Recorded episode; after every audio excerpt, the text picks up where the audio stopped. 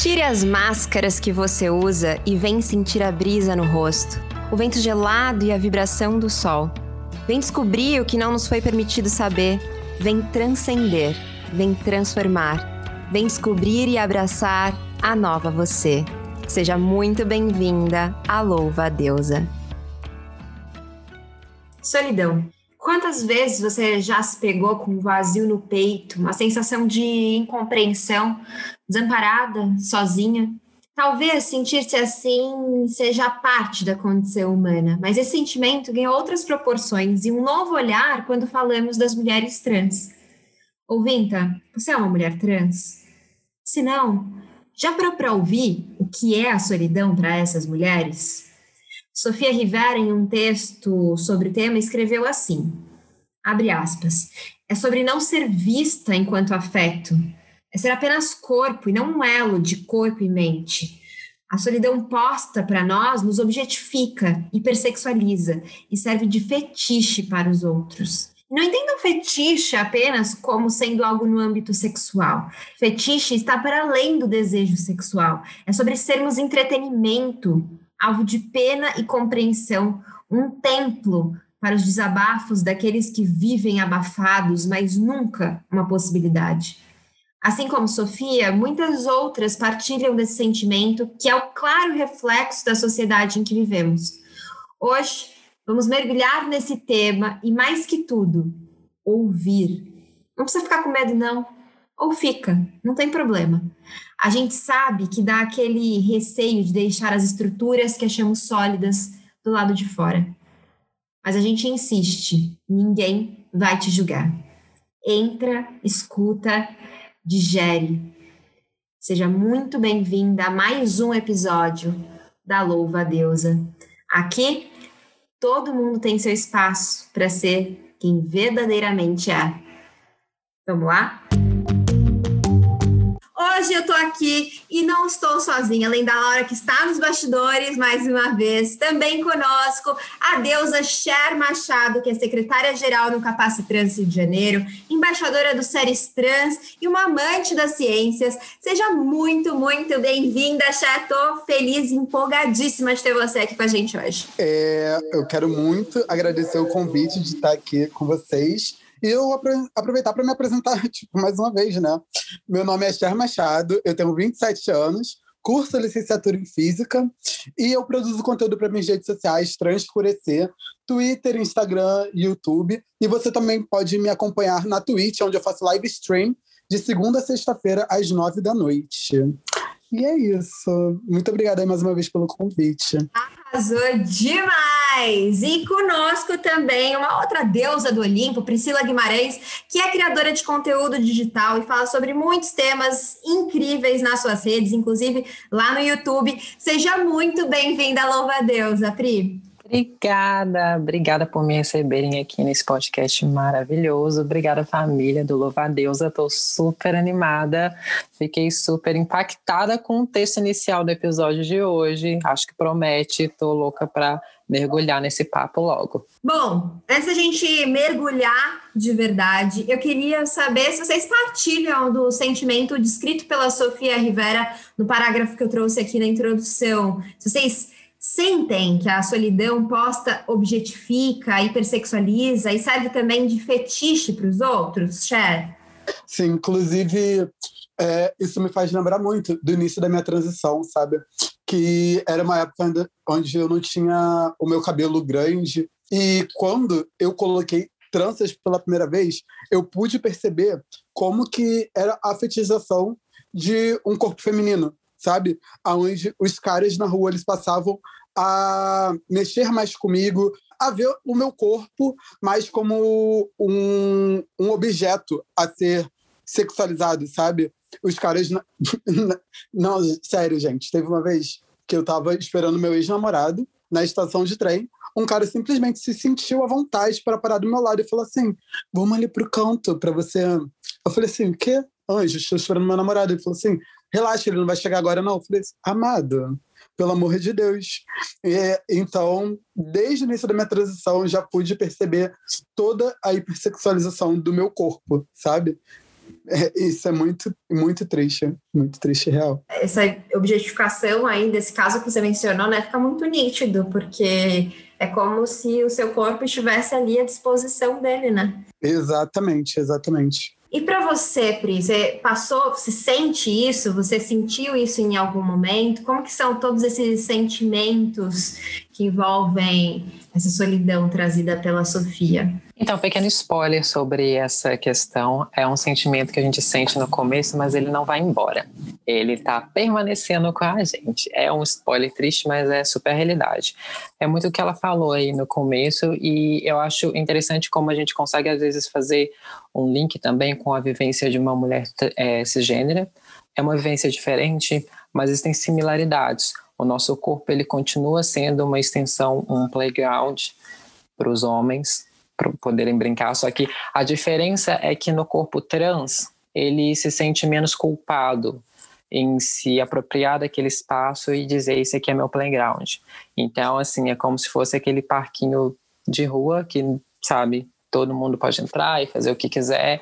E a nossa vivência, a nossa identidade como mulher, ela muda muito durante a nossa transição. Então, a mulher que eu idealizava ser 10 anos atrás, no começo da minha transição, é uma mulher diferente da mulher que eu sou hoje, que eu construí sendo quem eu gostaria de ser. Então, para uma menina de 18 anos que queria ser a própria Amélia, que não tinha nenhuma noção de feminismo, eu estive muito à mercê dessa hipersexualização e objetificação e levou um tempo, foi muito é, lento o processo de eu perceber que eu estava inserida nesse espaço de, de objetificação, sabe? Porque para uma pessoa, para um, um indivíduo até então que não tinha um gênero muito compreendido, uh, se sentir uma pessoa, ok, eu estou, eu, eu sou atraente para alguma outra pessoa, aquilo era tudo novidade para mim.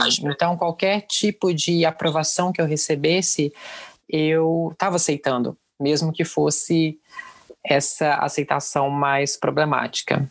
Após a minha transição, a minha vivência em, em questão de me relacionar com outras pessoas mudou de verdade, mudou tipo mil por cento. Eu era uma pessoa que eu não respeitava o meu corpo, eu não respeitava o meu espaço antes da minha transição. Era como se isso aqui não me pertencesse, então qualquer pessoa que viesse, eu não, não nem aí. E conforme eu fui questionando minha identidade, conforme eu fui é, me conhecendo, me reconhecendo, eu fui passando a me respeitar mais e toda essa abordagem é, cis masculina em cima do meu corpo passou a me incomodar. E eu passei a negar e falar assim: não, cara, isso daqui é um templo, sabe? Para você habitar esse templo, você tem que se purificar e deixar de ser esse bosta que você é. Não sei se pode falar palavrão, mas é isso que se passa na minha cabeça quando esses caras vêm. Então, essa fala é, que fizeram agora me fez lembrar de comentar isso.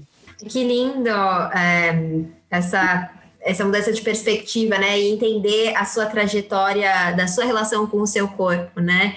Mas tem esse ponto que a Pri trouxe, né, que é, ela esperava ali, eu acho que a gente tem uma fala, a gente selecionou uma fala da Briana Naski, que eu acho que traz muito disso. Ela diz assim: Eu achava que todo cara que vinha conversar comigo era um potencial marido, mas eu sempre quebrava a cara. Depois de cinco minutos de conversa, ele já estava falando sobre alguma coisa sexual. Foi aí que eu comecei a perceber que eu não era uma pessoa que ele estava conhecendo para explorar e construir algo, talvez. Eu era uma experiência sexual. Eu era uma coisa diferente para ele explorar e curtir. E isso começou a me afetar muito, muito mesmo. Eu acho que tem muito disso, né, Pri? Inclusive, é, eu vi um vídeo seu no YouTube em que você fala sobre as suas experiências com namorados, né, Pri?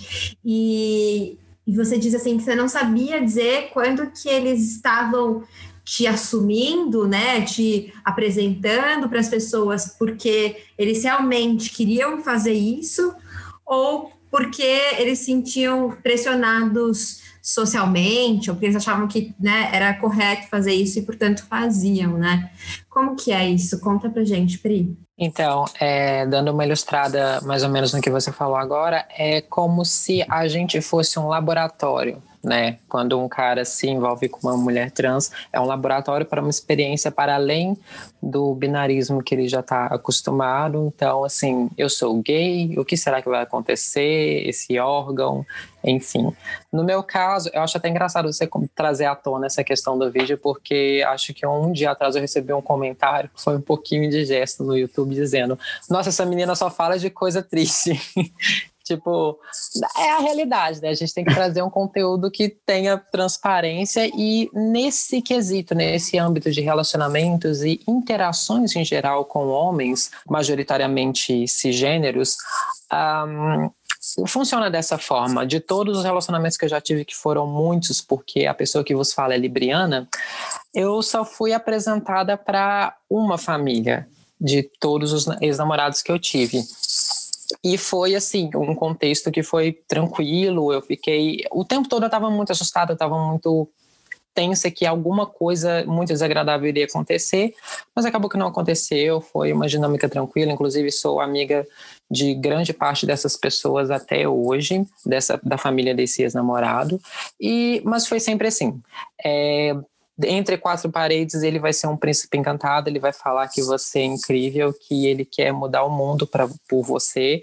E isso é muito comum de acontecer. As pessoas não, não têm muita ciência disso, mas quando um cara se apaixona por uma mulher trans e ele, ele quer trazer isso. Eu acho que para as mulheres cisgêneras isso também acontece. Vem esse complexo de príncipe encantado, ele quer fazer e acontecer. Só que no caso da mulher trans, ele não entende que existe todo um contexto social. A transfobia que eu, vi, que eu vivencio diariamente vai respingar nele e muito se ele estiver do meu lado. E para um homem cisgênero, vamos colocar aqui hipoteticamente um homem branco hétero cisgênero que nunca esteve em um uma posição de é, uma posição social em que ele é crucificado, em que ele é que ele tem que passar por alguma aprovação, ele não vai saber lidar com isso. A primeira, o primeiro resquício de transfobia que cai para ele, a primeira piadinha que um amigo dele fizer, a primeira reprovação que a família dele passar para ele, ele vai quebrar completamente. Então, às vezes, para ser bem justa, pode haver até uma mesmo que mínima intenção dele de fazer a coisa certa, mas ainda não tem o preparo também para lidar com a realidade de, do que não é ser um homem branco cisgênero na sociedade. Então, a minha experiência tem sido isso. Michelle, você acha que acaba, então, diante desse cenário, havendo uma dificuldade de se manter, de ter relacionamentos mais longos? É, isso é uma, uma verdade, assim, para as mulheres trans, ou para a maioria? É, assim, eu acho que vai muito de pessoa para pessoa, sabe? Porque nunca depende só da gente. Vai depender também do outro e da condição dele de entender que ele está com uma pessoa trans e que vai haver essas dificuldades, assim como a Priscila falou. É, eu não tive muitos namorados. É, eu só tive um, na realidade, que foi meu ex. E a gente se conheceu no início da minha transição. Eu já era apaixonada por ele desde 2016, mas só tive coragem de falar para ele que gostava dele, tipo, final de 2017, que foi quando a gente começou a ficar. E em 2018 a gente começou a namorar. E, assim, eu não fui apresentada para a família dele. É, eu conheci a mãe dele por conta de um trabalho da faculdade, e nesse dia eu fui apresentada como uma amiga da, da faculdade, sabe? E isso me doía, mas era aquela coisa. Eu gostava muito dele, era um afeto. É, até antes da minha transição, eu poucas vezes fui vista como uma opção de afeto, sabe? E aquele momento daquela pessoa chegar e falar assim: Eu te amo, aquela pessoa chegar e andar de mão dadas comigo na rua, é, fazia eu ter essa ideia de ter um príncipe encantado. Sendo que era só até a segunda página, a página onde não tinha a família dele, porque já, já teve situações da gente estar tá andando em locais onde podia ter amigos da família dele que ele chegou, chegou e falou: Ah, a gente pode ficar afastado aqui porque tem um conhecido da minha mãe e isso pode chegar até ela e eu ficava. Tá bom. É, na minha cabeça, eu tinha que aceitar aquilo porque eu não queria dispor a ele é, a transfobia que ia respingar, como a Priscila falou. E então eu me machucava, porém eu abri a mão desse momento com ele para só respeitar. E assim, eu também abri. Nossa, eu passei muito pano, muito pano.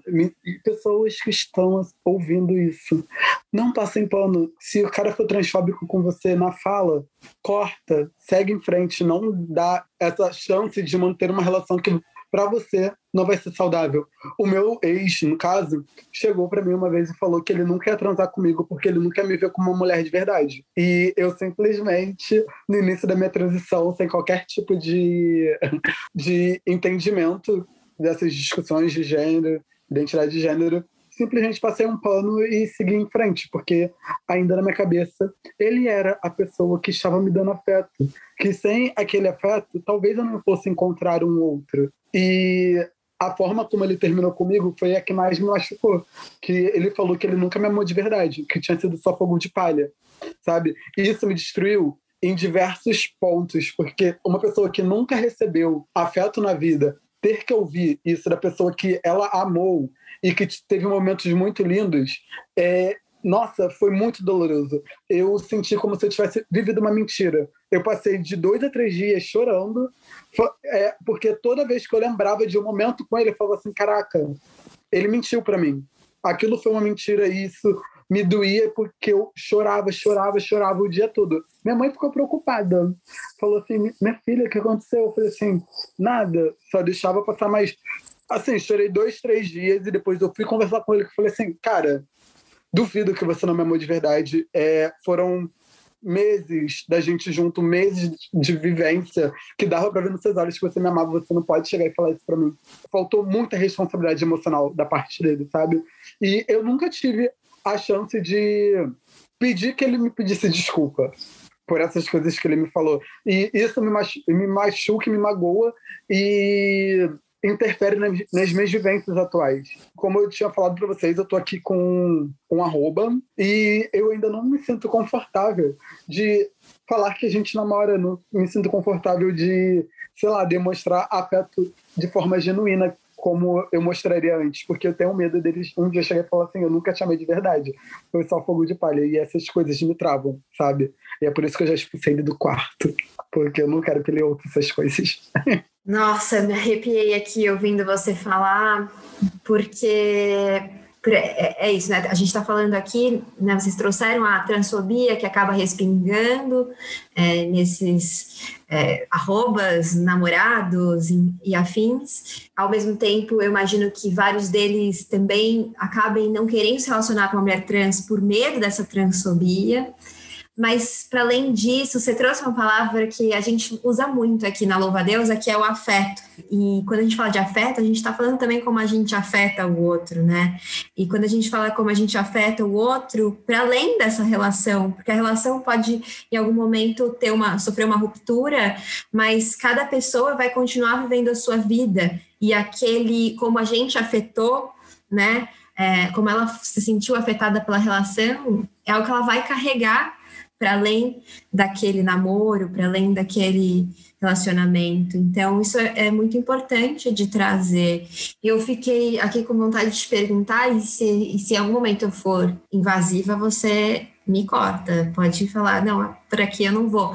Mas quando você traz essa questão do afeto, eu fico pensando que para além das, dos relacionamentos românticos, né, amorosos, no sentido, nesse sentido, né, de romântico, existe tal, você fala dessa ausência de afeto, existe essa ausência de afeto em outros âmbitos da vida para além desse também, é, que seja algo comum às mulheres trans, inclusive pela transfobia, né? É, assim, da, da minha parte, ah, não, porque depois que eu transicionei, meus amigos aceitaram de boa.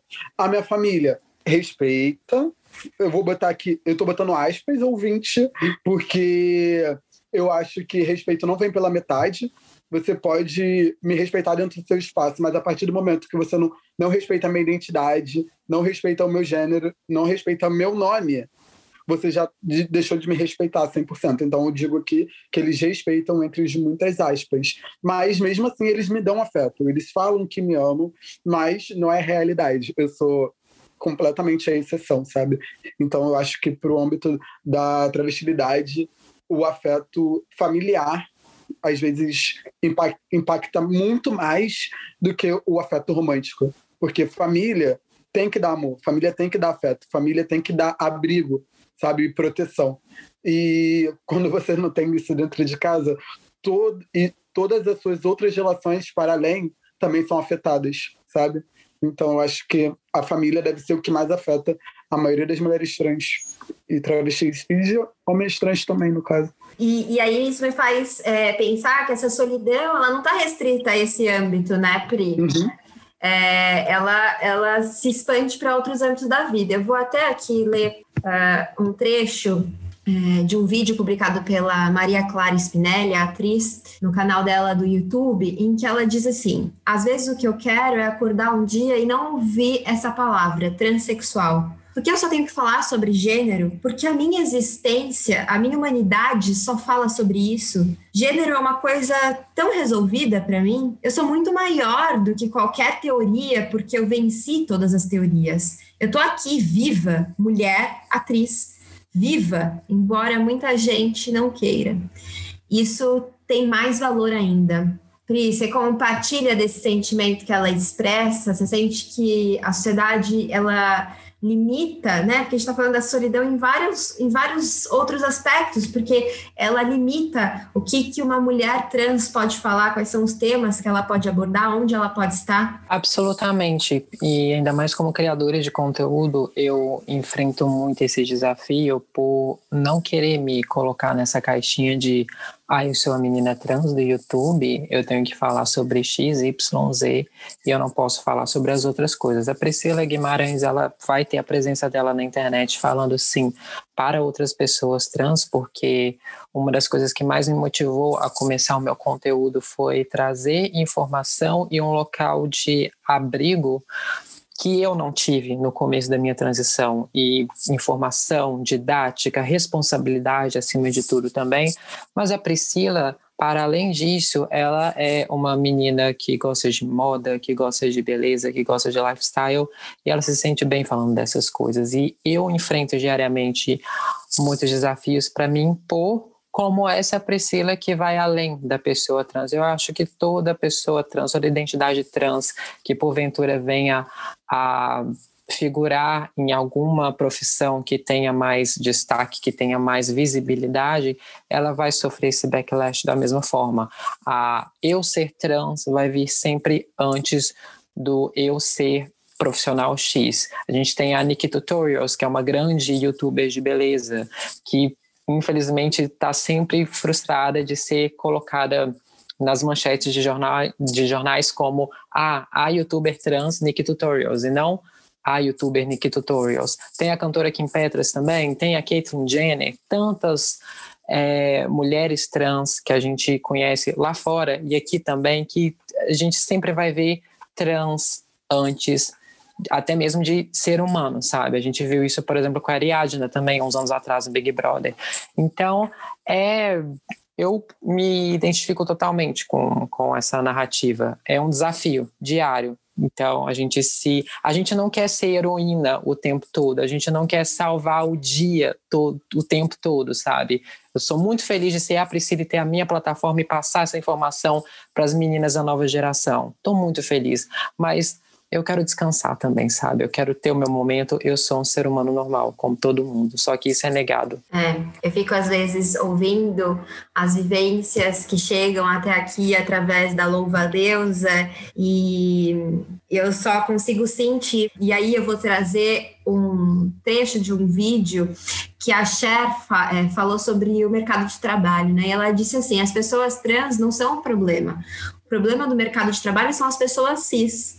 E aí eu vou até pedir para você falar um pouquinho mais sobre isso, Cher. É, como foi apresentado no início, eu sou secretária-geral do Capacitrans, mas no ano passado eu era aluna.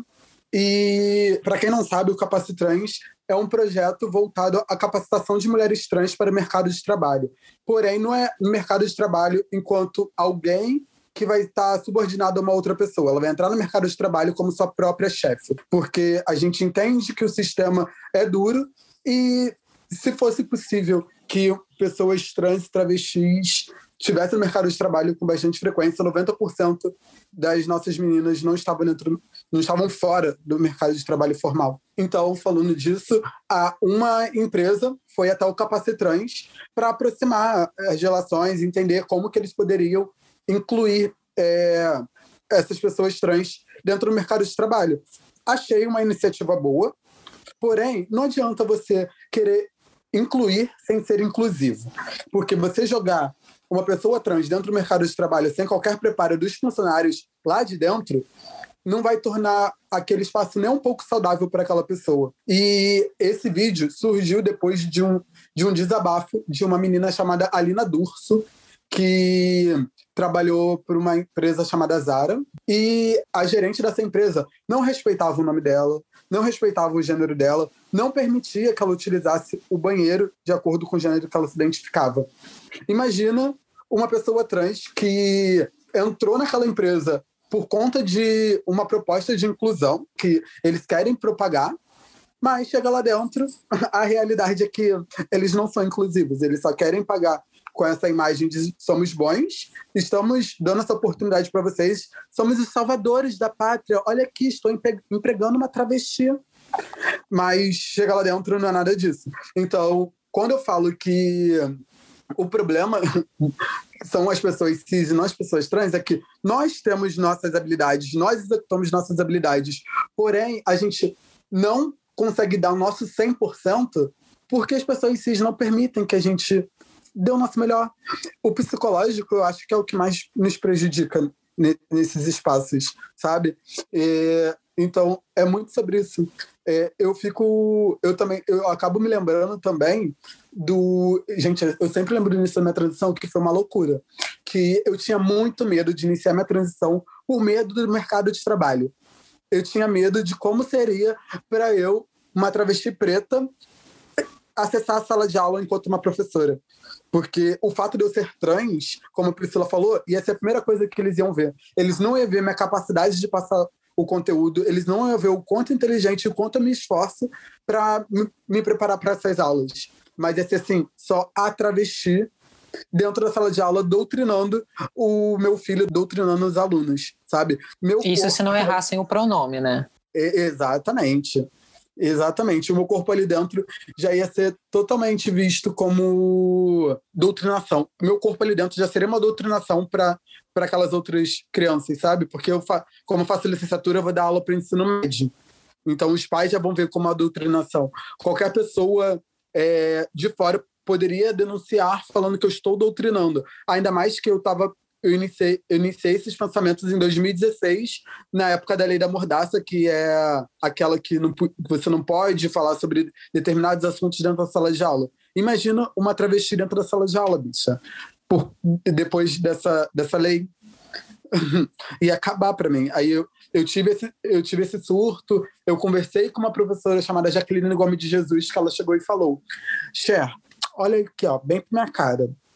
Você é, é uma travesti, você está fazendo licenciatura e você tem que abrir essas portas. Porque para você chegar dentro da sua universidade, outras pessoas lutaram para que você pudesse acessar esse espaço, sabe? E depois que elas abriram essa porta, ela nunca mais se fechou. Então você também vai lutar para abrir outras portas que nunca vão se fechar para quem vier depois de você. E eu falei assim: quer saber? Que se for. Ai, pode falar palavrão, né? Falar que se foda. Eu vou transicionar assim, a partir daquele momento eu já cheguei e falei assim, ó, postei lá no Facebook, sou Charles Machado, eu fiz um, uma publicação maravilhosa, que eu tinha tirado uma foto apontando para uma coroa de flores, onde eu botei meu nome morto e falei assim, eu agora sou Cher e você vai me respeitar desse jeito. E é aí que surge, que eu transcendi, virei essa coisa maravilhosa que vos fala. Maravilhosa mesmo, te ouvir é, nossa...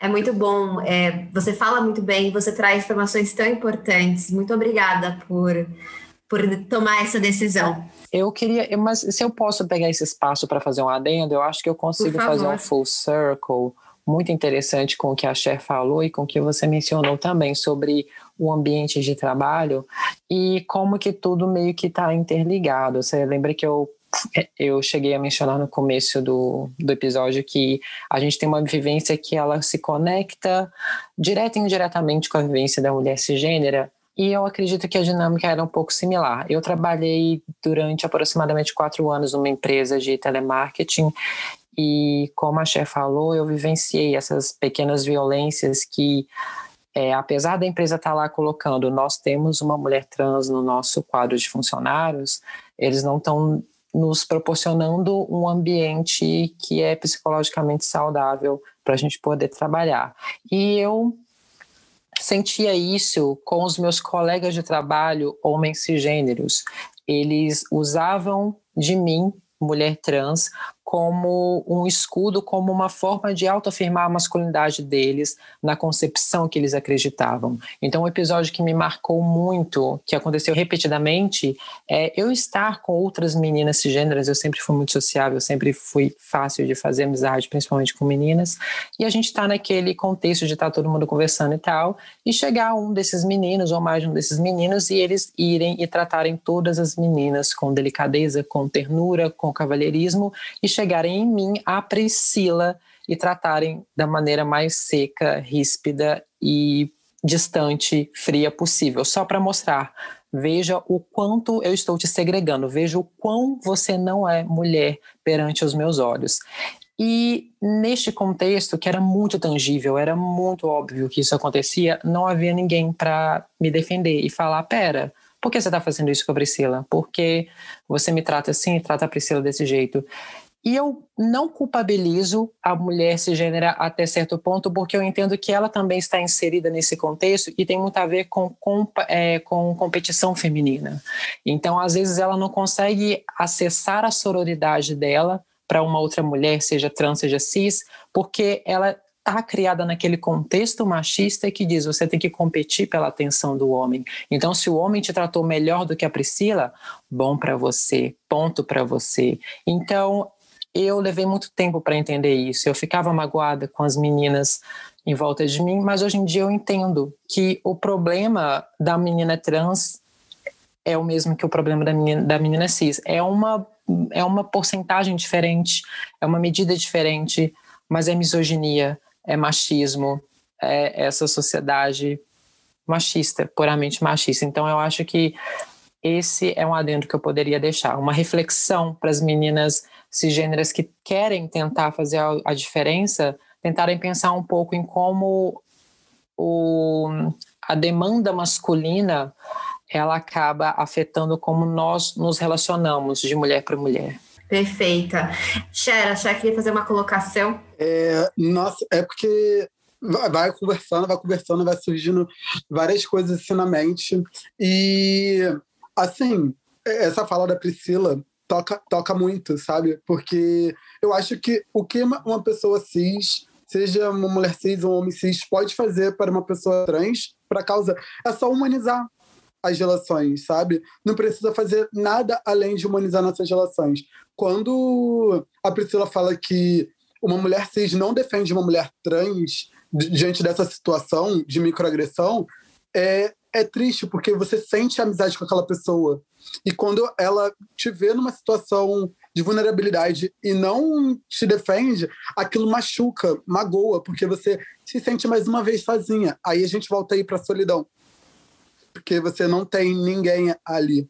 E outra coisa que eu queria falar agora é para as meninas estranhas, sabe? É que, gente, vocês são mulheres de qualquer jeito. Não tem nada que vai reforçar o quão mulher você é. Eu, eu ser. Ai, de novo, início de transição. É, meu cabelo. Meu cabelo. Meu cabelo, eu era careca, tipo, tava deixando o cabelo crescer e eu ficava pesquisando vídeo no YouTube de meninas trans para eu poder me enxergar, me ver na vivência, me entender e eram todas já no auge da sua hormonização, já no auge da, da feminilidade, e, e vinha aquelas questões: será que eu não sou mulher suficiente? Será que eu não sou feminina suficiente? E eu só queria me bater depois de um tempo. Eu falei assim: eu mesma me questionei. Não precisa que ninguém me falasse. Eu falei assim: Cher Machado, para aqui comigo, para. Você sempre foi pró-feminismo, você sempre lutou, você sempre entendeu que não importa qual é o fenótipo, qual é a, o tipo de corpo, qual é a roupa que a pessoa está vestindo. Todas são mulheres. E você também é uma, sabe? E, então você tira essas neuras da sua cabeça. E isso vinha muito também no Tinder, gente. Eu uso o Tinder. E meu Tinder tá lá, perfil heterossexual, então aparece muito homem cis hétero. E na minha cabeça ficava muito, ai, se eu dei, match com esse, com esse cara machão, fortão, grandão, falava assim, caraca, ai, sou muito mulher.